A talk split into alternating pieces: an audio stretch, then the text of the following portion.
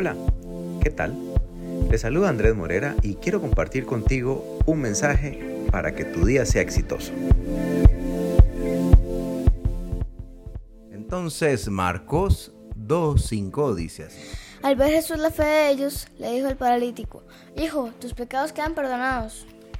El episodio narra este versículo, es muy conocido. Jesús estaba en una ciudad dentro de una casa, la gente estaba tan emocionada de verlo y escucharlo que el lugar estaba totalmente lleno.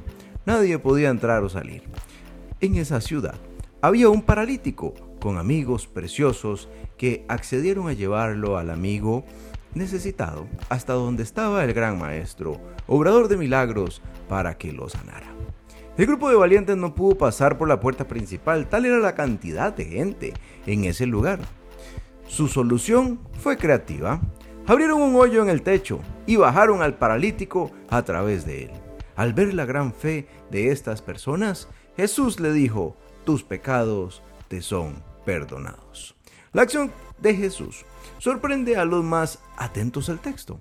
La, necesidad del paralítico parece ser la sanidad física, pero cuando se presenta ante Jesús, recibe el perdón. Eso es porque Jesús conoce mejor que nosotros mismos y todo, y que ellos los que nos rodeaban. Ahora bien, ¿cuáles son nuestras necesidades? Quizás le estás pidiendo algo al Señor, pero Dios te está dando lo que realmente necesitas.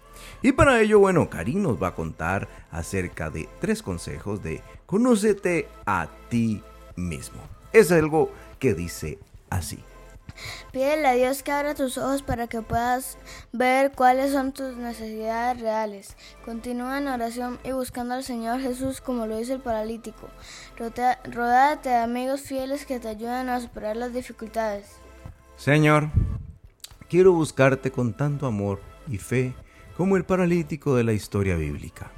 Ayúdame a ver cuáles son mis necesidades reales y dame lo que realmente necesito. Señor, confío en tu sabiduría. Así que oro y te pido esto en tu santo nombre. Amén. Bueno, qué rápido, realmente qué rápido llegamos al ombligo de esta semana, Karim.